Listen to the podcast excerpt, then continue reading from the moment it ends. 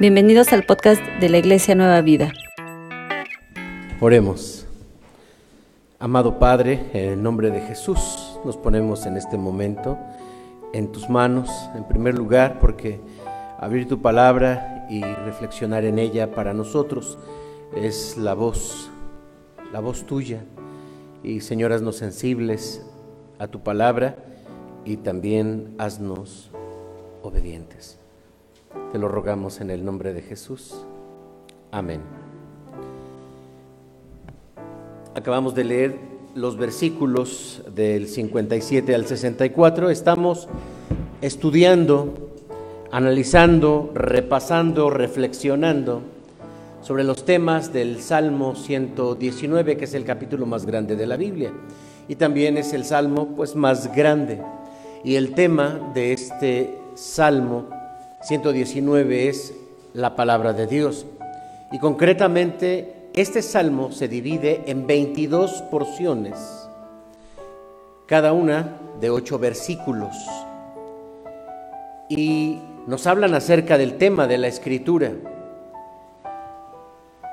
Y el pasaje que acabamos de leer es un análisis que en algún momento todos necesitamos hacer.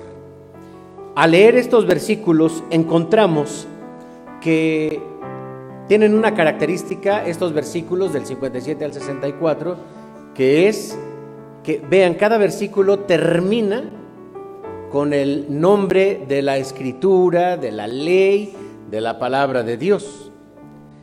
Versículo 57 al final He dicho que guardaré tu palabra. Versículo 58.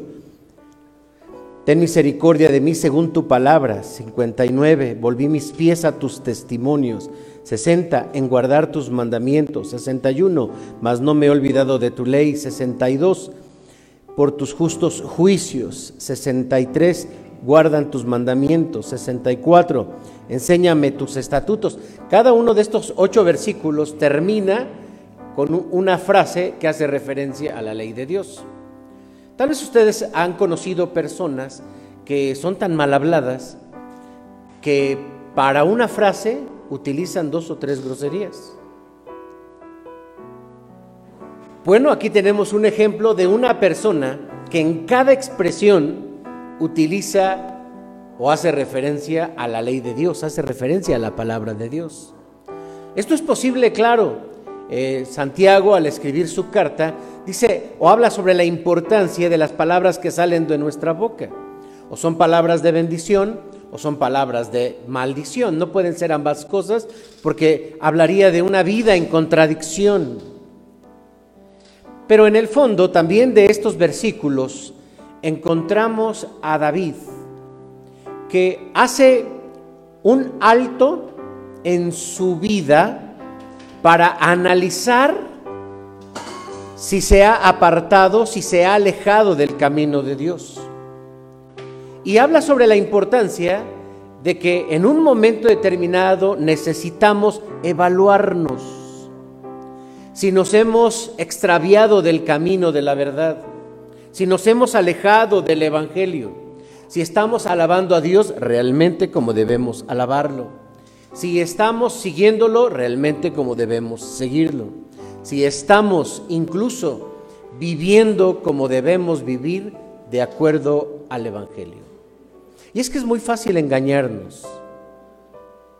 Es muy fácil engañarnos, de extraviarnos, perdernos del camino. ¿Recuerdan al eunuco? Capítulo 8, allá en Hechos de los Apóstoles, cuando él va leyendo la escritura pero no la comprende, porque la ignorancia es uno de los principales o las principales razones por las que nos podemos desviar por ignorancia. Él decía, aunque tenía el rollo del profeta Isaías y lo estaba leyendo, no lo comprendía. Pero también sabemos que la religión es otra de las formas que nos desvían. El caso del fariseo, recordemos la oración del fariseo y el publicano. ¿Se acuerdan cuando él estaba en el templo puesto en pie y oraba diciendo así, Señor, te doy gracias porque no soy como los otros hombres, no soy ladrón, injusto, no soy adúltero, ni aun como este publicano que está ahí parado. Ayuno dos veces a la semana, doy diezmos de todo lo que gano. Esta era la oración y la forma en que se describía este fariseo. Pero de acuerdo a las palabras de Jesús, este hombre estaba desviado del camino correcto. Pero también encontramos la valoración social. Vivimos en una sociedad que opina sobre la conducta de los demás y podemos clasificar lo que llamamos personas buenas o también personas malas, de acuerdo a lo que nosotros vemos en ellas. Recordemos el caso de Job, la opinión que sus amigos tenían respecto de él. Entonces es muy fácil que nos eh, perdamos escuchando la valoración social.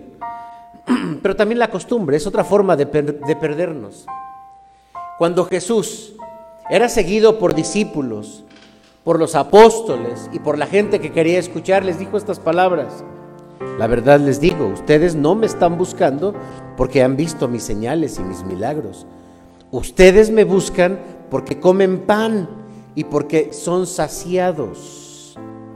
Y así lo expresó, este pueblo de labios me honra, pero su corazón está lejos de mí. La gente que seguía a Jesús recibió estas palabras. Qué fácil es perdernos porque necesitamos un punto de referencia que nos diga cuál es el camino, cuál es la forma correcta como debemos de vivir en nuestra fe y para eso está la palabra de Dios, para eso está el Evangelio. Por eso, para el rey David era muy fácil perderse. ¿Quién era el rey David? Era una persona que a los ojos de los demás era una persona generosa se acercó un día con Dios y le dijo a Dios, yo te voy a construir un templo. Como aquel chavito que crece le dice a su mamá, te voy a comprar una casa. Sí, hijito, sí, muy bien. Ah, muy buen hijo, dice la mamá, muy buen hijo, pero no le compra nada.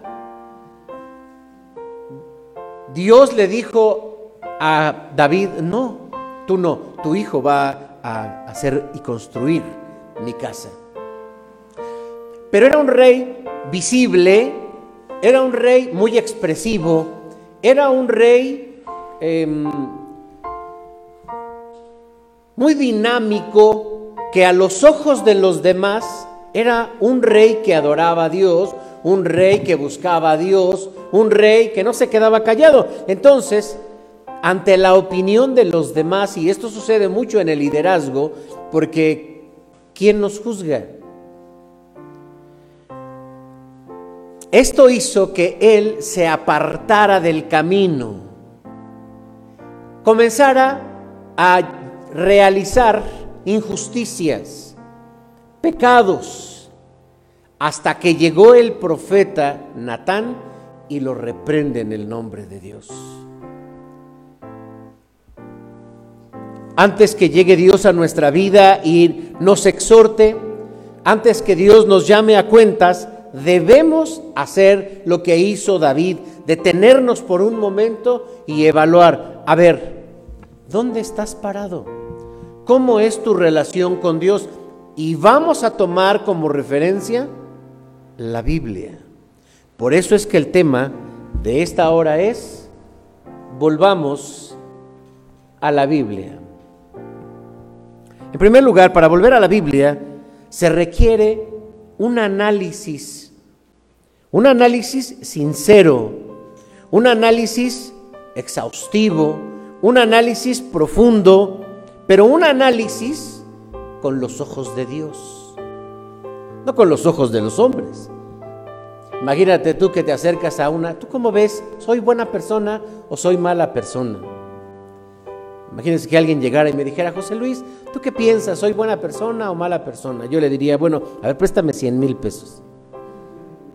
Si me dices que si me los prestas, yo podría decir que eres buena persona. Pero si no me prestas los 100 mil pesos, podría decir que eres codo, que eres envidioso, que eres egoísta incluso.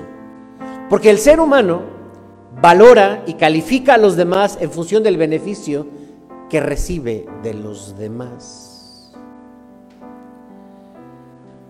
Vamos a leer, por favor, el versículo 59.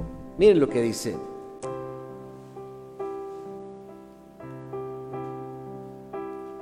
Consideré mis caminos y volví mis pies a tus testimonios. Una vez más, consideré mis caminos y volví mis pies a tus testimonios. Hablamos de un análisis, hablamos de considerar. La consideración es un análisis reflexivo de la mente. Pero la mente, para hacer una evaluación, requiere siempre un punto de comparación. ¿Con quién te comparas? Ah, dígale a una persona, eres pecadora. Y entonces en su mente vienen las figuras pecadoras. Y dicen, ah, yo no he matado a nadie, porque se está comparando con alguien que ha, matado. Otro puede decir, yo yo no he robado, porque en su mente se está comparando con alguien que roba. Y así puede ir el hombre para poder evaluar si es o no es pecador. Su mente hace comparativos.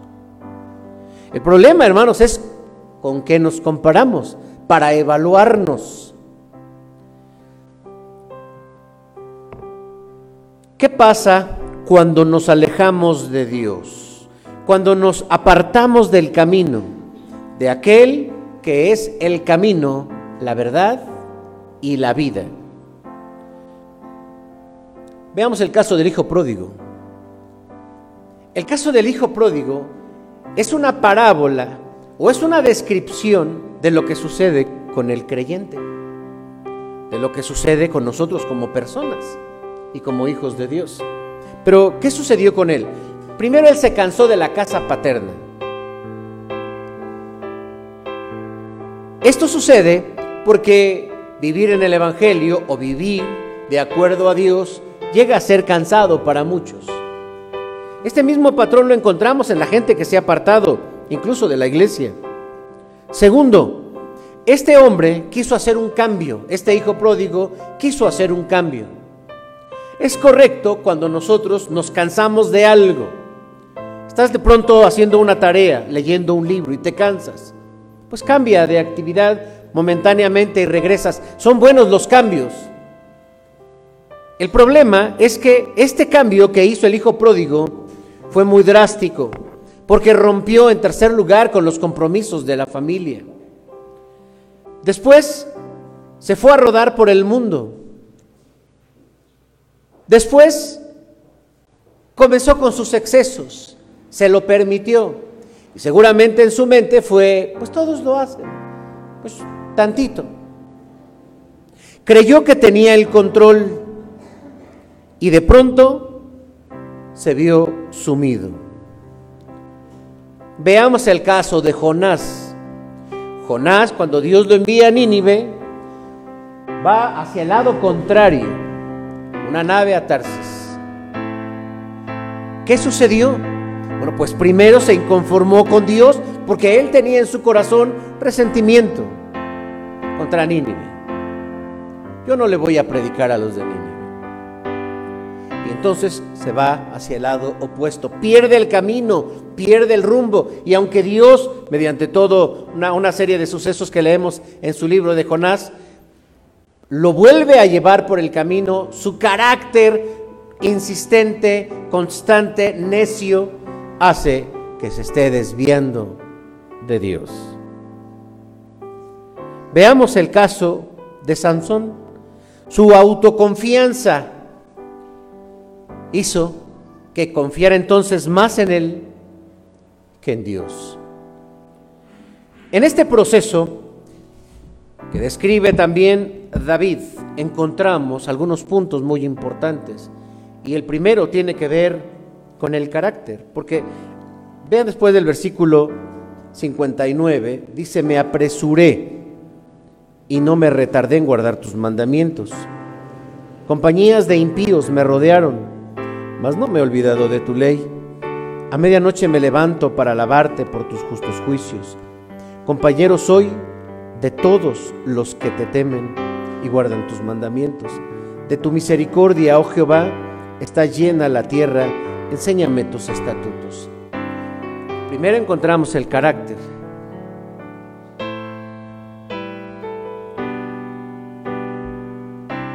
Un carácter débil hace que fácilmente nos apartemos del camino. Porque el carácter débil lo que padece es una falta de responsabilidad, es una falta de compromiso. Cuando nosotros llegamos al Evangelio, venimos cargados de toda una personalidad y la vamos a reflejar aquí. Y decimos que creemos en Dios y decimos que en Cristo somos nuevas criaturas. Pero cuando se trata de caminar en el Evangelio, va a aflorar nuestra personalidad. Aquí nos vemos y entonces podríamos decir, ah, pues qué bonita iglesia, qué bonita familia. Pero cada uno tiene una personalidad válida, por supuesto, respetable, es su propia historia de vida. Y esto nos, nos puede empezar a apartar, así como fue con el hijo pródigo, así como fue con eh, el, fariseo, así como fue eh, con Jonás, o así como fue con Sansón, o con todos los que están en la Biblia. Un carácter débil y una falta de resistencia también a la presión social. Entonces, ¿cuáles son los factores que nos están empujando a salirnos del camino? Bueno, hay quien se sale solito por su carácter débil. Jesús dijo que en el reino de los cielos se hace violencia y solo los valientes lo arrebatan. El camino del Evangelio, en realidad, hermanos, es un proceso de formación también de nuestro carácter. Todo el tiempo, a través de las experiencias, a través de los problemas, a través de las adversidades, a través de la enseñanza dentro de la iglesia, Dios está formando en nosotros el carácter. Si tú miras hacia atrás y pasan los años y te das cuenta que tú estás igual, que tu carácter no se ha modificado, que te al contrario, entre más viejo te estás haciendo más necio, entonces algo está pasando. Tu propio carácter está haciendo o no está creciendo y entonces esto te envicia. La presión social. Vean lo que dice y lo retomaremos después eh, en el siguiente punto. 61. Compañías de impíos me han rodeado, mas no me he olvidado de tu ley. La presión de, del mundo, la presión de la cultura, la presión de otros que siguen un camino diferente al nuestro, la presión de otros que tienen otro tipo de intereses, que creen a Dios y en Dios de una forma diferente a la que nosotros creemos. La influencia de los amigos, la influencia de la familia, también hace que nos apartemos del camino. Y finalmente, me parece que la creación de un modelo de fe, de un modelo cristiano que llegamos a ser cada uno de nosotros, también es uno de los factores más importantes por los que nos apartamos del Evangelio. Y de alguna manera todos llegamos a ese punto. No creo, hermanos, que, que sea fácil vivir el Evangelio como lo enseña el Evangelio. Es muy complicado. Es más, vivir el Evangelio como lo presenta la Biblia, hermanos, es imposible. Aquel que diga, yo sí vivo el Evangelio, yo vivo el Evangelio tal cual. No, es imposible. Necesitamos de la misericordia de Dios. Por eso la Biblia se convierte en lámpara a nuestros pies y lumbrera a nuestro camino, porque necesitamos ver los detalles en nuestra vida. La Biblia en realidad nos corrige. Sin embargo, hacemos una versión personal de lo que es el Evangelio, nos quedamos con ello y así vamos. Mira a tu hermano, mírate a ti y compara tu vida y la forma devocional en que buscan a Dios son distintas. Uno parecerá más consagrado, otro parecerá menos consagrado, otro lo hace de una manera, otro lo hace de otra manera. ¿Por qué hacemos esto? Llegamos a un punto donde nosotros creamos de acuerdo a nuestra personalidad y de acuerdo a nuestra forma de ser, de acuerdo a lo que nosotros pensamos, hacemos nuestra idea del Evangelio y de seguir a Dios. Que hagamos esto, digamos que esto es posible, pero que lo creamos como la verdad, es un error muy grande. Veamos la necesidad de un creyente que se ha apartado del Evangelio. Aquí a veces sabemos ministerios dentro de la iglesia, vamos a visitar a una persona.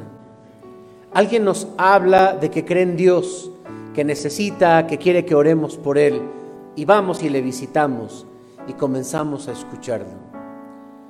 Y vemos que es, un, es una persona que estuvo en el camino que caminó en el Evangelio, que se gozaba con nosotros. Tal vez no aquí, pero tal vez en otra iglesia. Pero en algún momento se salió y no quiere regresar. Porque ahora para regresar encuentra obstáculos. Entre ellos encontramos su resentimiento. Platiquen con personas que se han ido del Evangelio. Están enojadas. Y aunque haya pasado hace un año, hace 15 días, hace 5 años, hace 10 años, hace 20 años o incluso 30 años, la gente está enojada. Y vas y te platica, y es que en aquel entonces eh, el hermano fulano o el pastor sutano y la situación y no me dejaron trabajar, está enojado.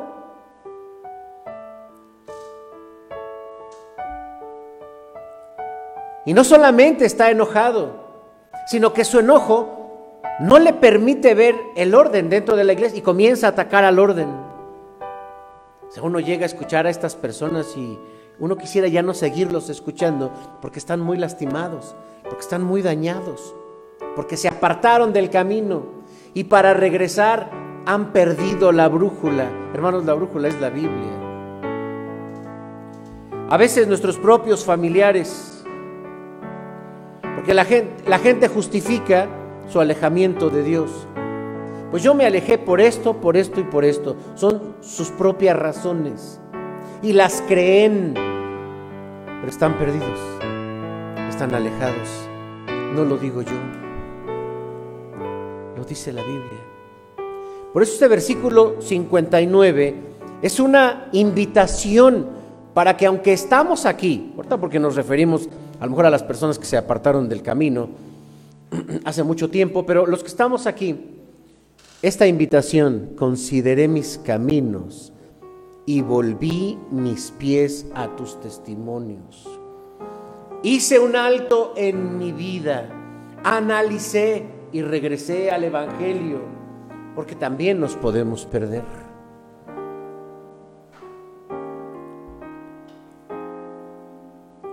¿Cómo estás viviendo delante de Dios? ¿Cómo es tu relación con Dios? ¿Cómo es tu fe cristiana? Sin la necesidad de compararnos con otras personas, vamos a abrir la Biblia. Vamos a abrir la Biblia. Ahora permítanme en esta segunda parte del mensaje señalar, bueno, ¿Cuáles son las evidencias de un corazón que camina en el camino de la ley de Dios, del Evangelio del Señor? Primero, pues se refleja en el orden de sus prioridades. Vamos a leer el primer versículo 57. Mi porción es Jehová. ¿A qué se refiere este pasaje cuando dice mi porción es Jehová? Se refiere a la herencia. Dice otras, otras versiones, utilizan la palabra herencia. Y la herencia es algo que se persigue, es algo que se lucha, es algo que incluso se espera. Una herencia. Acuérdense, hace mucho no escucho este término, ¿no? Pero cuando eh, un camión de transporte público o la combi iba muy rápido, le gritaban, oye, pues que parece que vas a recibir herencia.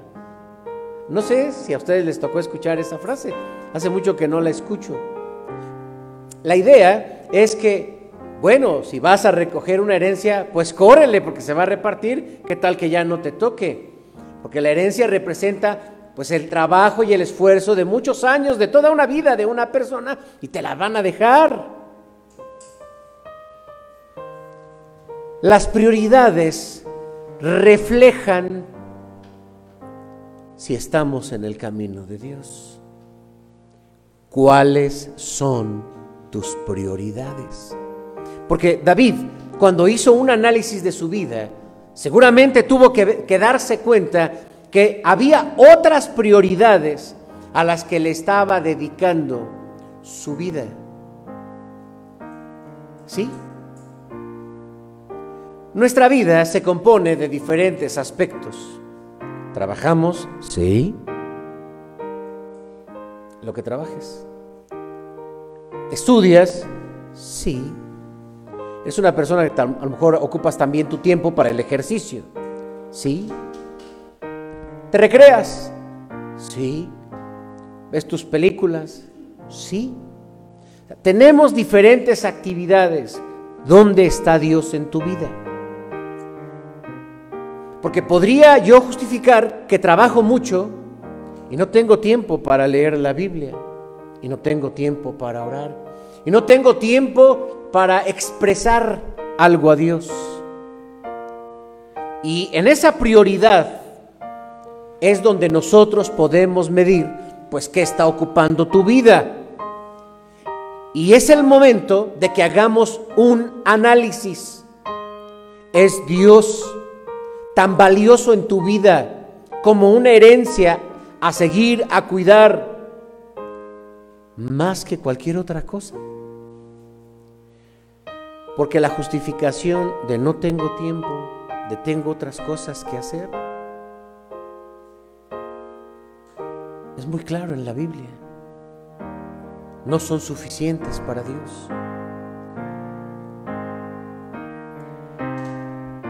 Se refleja también en una adoración permanente. Miren lo que dice incluso el versículo 61, 62. A medianoche me levanto para adorarte por tus juicios justos.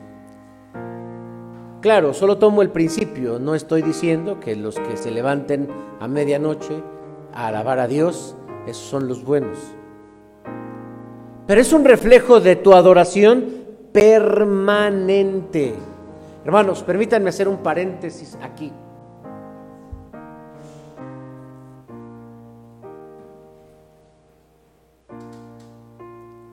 Culturalmente se han asociado los templos como un lugar donde se busca a Dios.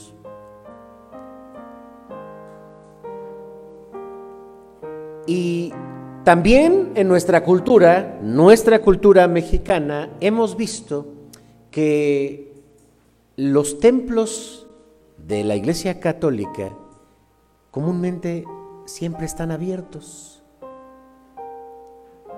Y los templos de la iglesia evangélica o protestante siempre están cerrados.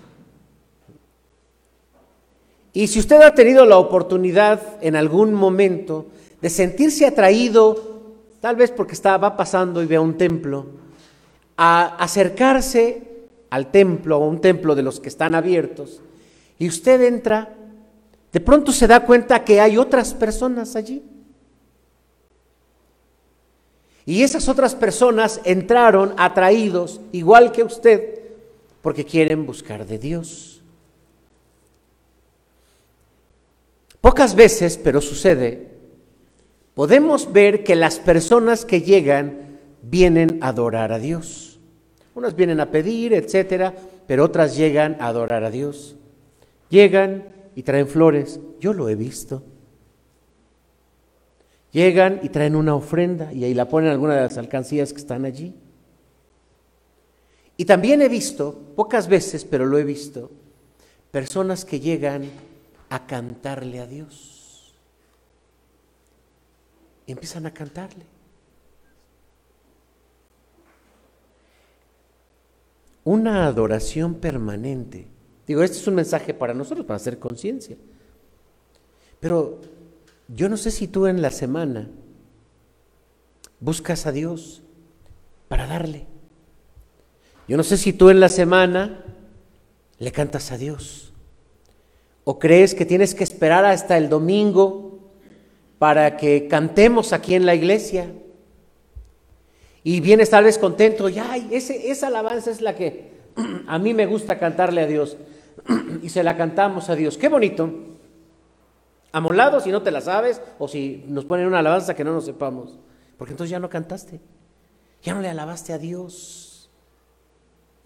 Yo te pregunto, haciendo un análisis personal, honesto y justo, ¿alabas a Dios de forma permanente?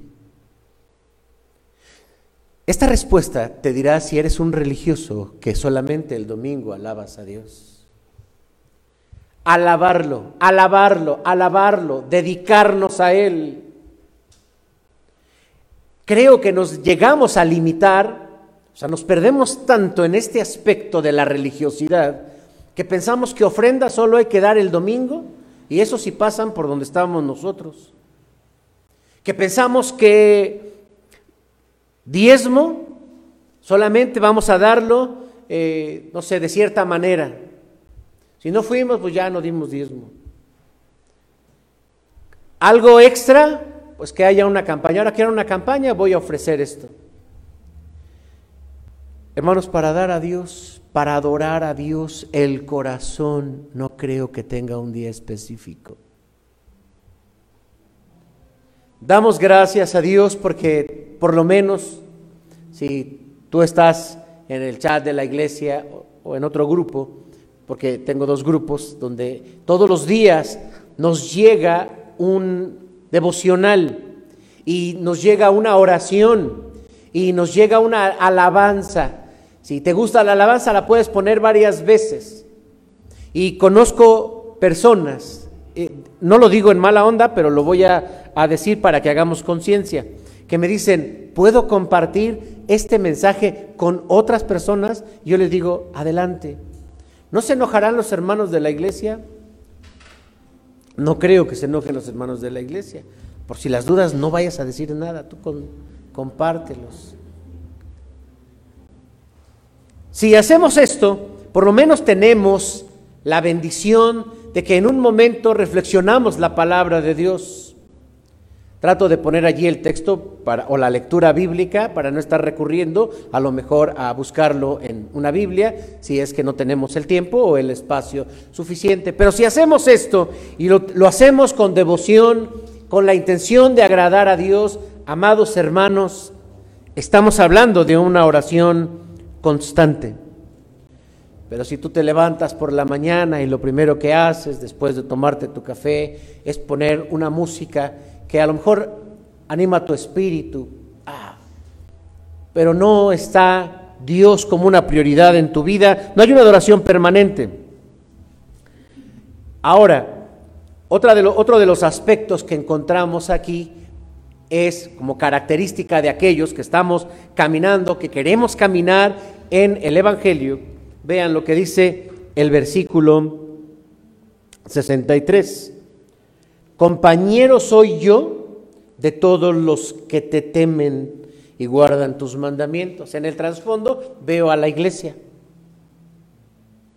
Y él se mira como un compañero, como un compañero. ¿Qué quiere decir compañero? Hace mucho que no les pregunto, ¿no? porque decimos, no, hay que apurarnos y estamos aquí en las redes, pero incluso pueden opinar allá. ¿Qué, qué es compañero? ¿Qué idea nos da de compañero? A ver, si alguien escribe, pues ahí me dicen cuál fue la respuesta. Pero también los de aquí. ¿Qué es un compañero? ¿Cuál es la idea? ¿Cuál es el concepto? Alguien que exactamente, alguien que marcha juntamente con nosotros, con, al lado de. ¿Qué más? ¿Nadie escribió algo? Cuando David describe esto, es una imagen muy bonita para nosotros, porque cuando llegamos a la iglesia, ¿cómo te miras? O sea, sí, eh, hay todo un proceso, llegamos a la iglesia y todos nos dicen, ah, bienvenido, Dios te bendiga, y, qué padre, y si eh, ese día están vendiendo eh, talentos los hermanos allá abajo, hasta nos invitan y, y, vente acá y te regalo una Biblia y mira, qué bonito, estamos orando por ti. Poco a poco empieza el compromiso y de gracia recibiste, ahora te toca dar de gracia si te recibieron así, ahora tienes que tú recibir a otros. Alguien te habló del Evangelio, ahora tú compartes del Evangelio y poco a poco comienzas a madurar, a madurar. ¿Cómo te ves en la iglesia? Un creyente que está en el camino, en el camino del Evangelio, que ha entendido su posición como creyente dentro de la iglesia, se ve como compañero, como alguien que camina al lado de. Muchos creyentes vienen con la idea, pues solo de recibir. Y eso no es ser compañero. Muchas personas eh, no suman, restan. Mucha gente es muy conflictiva. Es muy conflictiva. Una persona que está caminando en el Evangelio se ve dentro de la iglesia como igual con los demás. Como igual, con las mismas necesidades. No llegamos a criticar, porque entonces ahí empieza la superioridad. Imagínense, hermanos, llegamos al templo y empezamos a ver a la gente. Bueno, tengo alguna idea de cómo qué cosas nos criticamos aquí en la iglesia, pero a ver, ayúdenme ustedes de acuerdo a su experiencia ¿Qué cosas nos criticamos aquí en la iglesia? A ver, venga. El vestido, qué bueno que no traje yo vestido, traigo yo un traje. El vestir, por ejemplo, ¿no? Ah, si le combina, si no le combina, no sé, eso se me ocurre, ¿no? O, eh, etcétera, de la ropa. ¿Qué más? ¿Qué más nos criticamos? Si se equivocó, no se equivocó.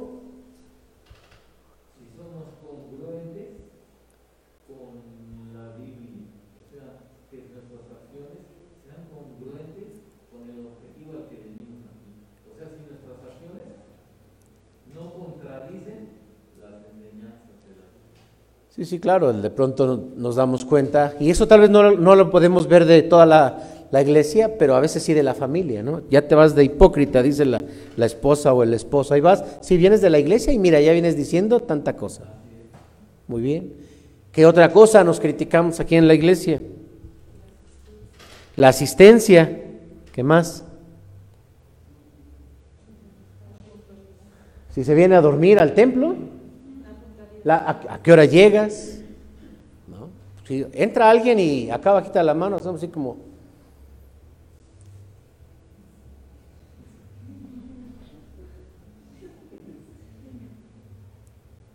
Esto está mal, ¿eh? Esto está mal. No venimos a eso, a la iglesia. ¿Qué, ¿Qué, dices tú de tu iglesia? Todo lo que tú digas de ti será usado en tu contra, ¿eh? Tienes que llegar a la iglesia, a tu iglesia, no importa dónde estés, y sentir que eres un compañero. No, es que los hermanos de mi iglesia como que son quién sabe cómo. Ahora se está criticando mucho a las iglesias y es muy fácil criticar a la iglesia. No, es que en mi iglesia no hacen cultos en Face. No, es que en mi iglesia eh, mi pastor como que tarda mucho el culto. Yo mejor le pongo a uno más dinámico. Al cabo hay una galería mejor que la de Netflix. Si tú eres de los creyentes, ya sea aquí o allá, que criticas a tu iglesia, te estás criticando a ti mismo, porque somos un grupo y somos un cuerpo. Y somos parte de la iglesia y así debemos vernos, así debemos vernos. Que yo tenga la confianza que si me acerco a mi hermana, que está aquí al frente, y le comparto una necesidad, me va a ayudar a orar. Pero también que si otra persona se acerca a mí, va a encontrar la ayuda que está buscando. Eso es ser compañeros, ¿están de acuerdo? ¿O no? O interpreto su silencio como, ¿de qué me hablas, Willis? ¿Te consideras un miembro compañero de esta iglesia? Que cuando decimos, hermanos, necesitamos tomar una decisión como iglesia. No sé, hay una deuda que pagar, hay un dinero que juntar, hay una actividad que hacer, hay que cualquier cosa. ¿Eres de los que dices, aquí está mi mano? ¿Aquí está mi apoyo? ¿O eres de los que, quién sabe qué quieren hacer los hermanos? Vámonos. Eso está mal. Eres uno con tu iglesia. Una persona que comienza a hablar mal de su iglesia está perdida. Ya se extravió, se alejó del camino. Es el momento de detenerte y decir, ¿Dónde está mi iglesia? ¿Qué pasó? Hermanos, es muy fácil perdernos, pero aquí necesitamos entender que esto es madurez. Nosotros llegamos a sumar. ¿A qué llegamos? A sumar. A sumar. La iglesia ha de crecer en relación, sí, con los planes y visión de liderazgo, pero nosotros contribuimos con nuestros recursos, con nuestros dones, con nuestras habilidades, con nuestra participación. Es frustrante lo que dicen las estadísticas, que a veces dentro de una iglesia el 30%, imagínense, lo, dibujaba eh, uno de los libros que hablan sobre el crecimiento de la iglesia, de Vidal Valencia, el pastor, eh, lo dibuja muy bien, porque es como cuando vamos en, la, lancha, pero de los de, remos. El 30% van remando y los otros de jefes, tranquilazos. Oye, como que ahora los hermanos como que no han hecho esto. Oye, como que hoy a los hermanos no le echaron muchas ganas en el culto. Oye, Cora, y él de jefe, Hermano, esto habla de tu compromiso con la iglesia. Dios quiere verte como alguien que llegas a la iglesia a sumar y no a restar. Yo quiero verte como una persona así. Nos conviene vernos así. Que tú me veas a mí de la misma manera. Que tu hombro y mi hombro estamos cargando con responsabilidad un proyecto que es el de predicar el Evangelio, el de crear este espacio o usar este espacio para la adoración a Dios, para la edificación de la iglesia. Así debemos trabajar. ¿Qué haces? ¿Sumas o restas? Finalmente, la vida es una vida de tipo social, de tipo social con testimonio. Mira lo que dice el versículo 61. Compañías de impíos me han rodeado, mas no me he olvidado de tu ley. Somos seres sociales. Tenemos amigos. ¿Quién tiene amigos? Pues tenemos amigos. Y los amigos, bueno, tienen su forma de pensar respecto de Dios y respecto de todo esto, de la fe, del Evangelio. Ellos tienen su propio camino, pero llegan a influir en nosotros. Nosotros, cuando estamos en el camino, somos un buen testimonio para ellos. Tenemos amigos, tenemos compañeros, tenemos conocidos, eh, tenemos compadres. ¿Quién tiene compadres? ¿Nadie tiene compadres aquí? Pues, con confianza, pues digan yo y tres, tres, tres ahijados y hecho bolo y le doy domingo. Y todo, y también abarca todo. Y si alguien no tiene, quiere ser mi padrino, lo adopto como mi padrino.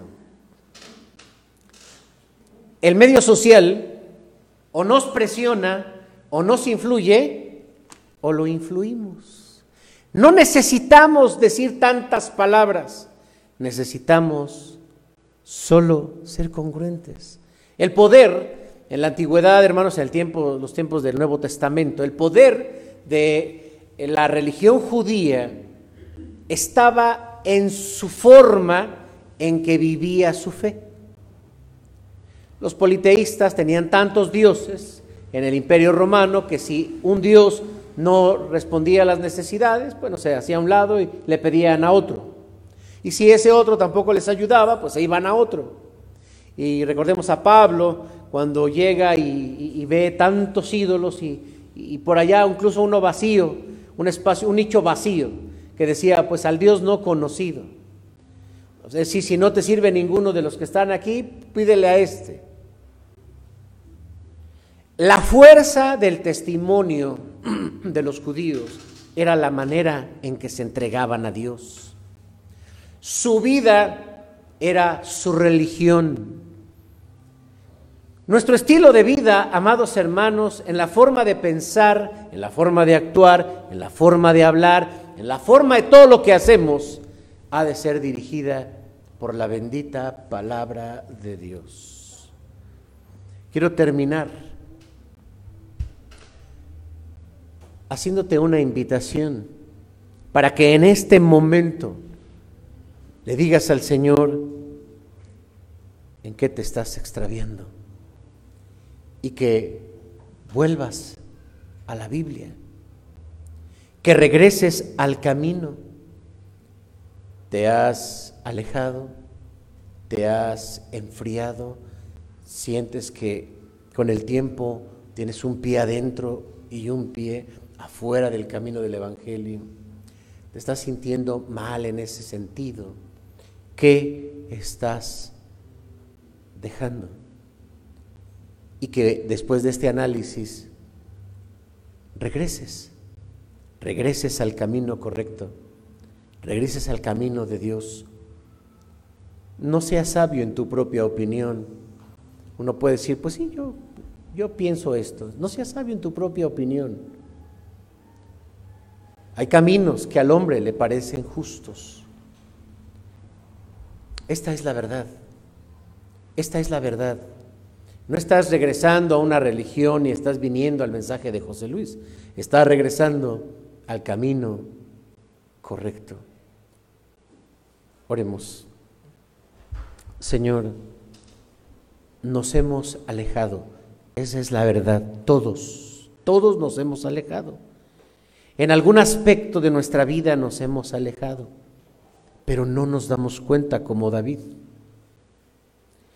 Gracias Señor porque hoy nos recuerdas con el ejemplo de uno de los hombres más eh, brillantes de la historia, pero también más honesto, a que necesitamos hacer un alto en nuestra vida,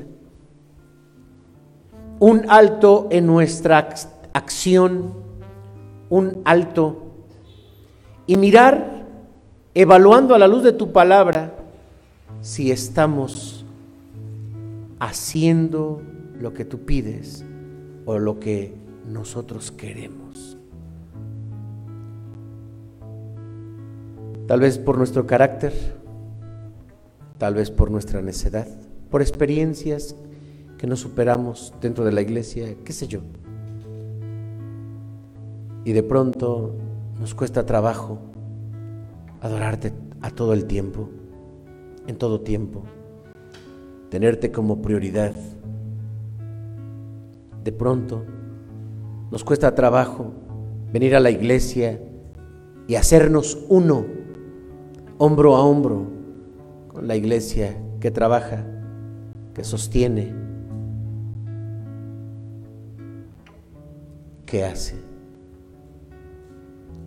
Perdónanos, Señor, si nos hemos apartado y ayúdanos en el nombre de Cristo a regresar. Hoy, Señor, sabemos y entendemos que Tú nos esperas con los brazos abiertos y nos recibes como el hijo pródigo, como a Jonás, como al mismo Sansón, que nos amas tanto que una y otra vez nos llamas al camino correcto. Ayúdanos porque para regresar hay piedras, tal vez para algunos rocas, rocas tan grandes, Señor, que no hay ni, ni ganas de moverlas. Para otros, su carácter, otros su debilidad, otro, Señor, tal vez una piedrita en el zapato que no podemos superar del pasado. Si tú nos acercas, sin duda, Señor, será un excelente regreso. Si tú no nos ayudas, no creo que tengamos, Señor, la capacidad para regresar. Ten misericordia de los que hoy estamos escuchando este mensaje. Ten misericordia de los que lo escucharán después y que sea, Señor, un momento para reflexionar y para actuar en consecuencia. Te lo rogamos en el nombre de Jesús. Amén. Amén.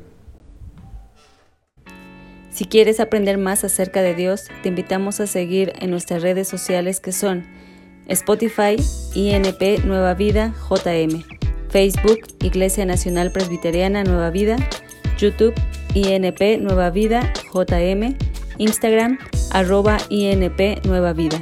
El correo electrónico si nos gustas contactar es inpnuevavida arroba gmail.com. Dios te bendiga.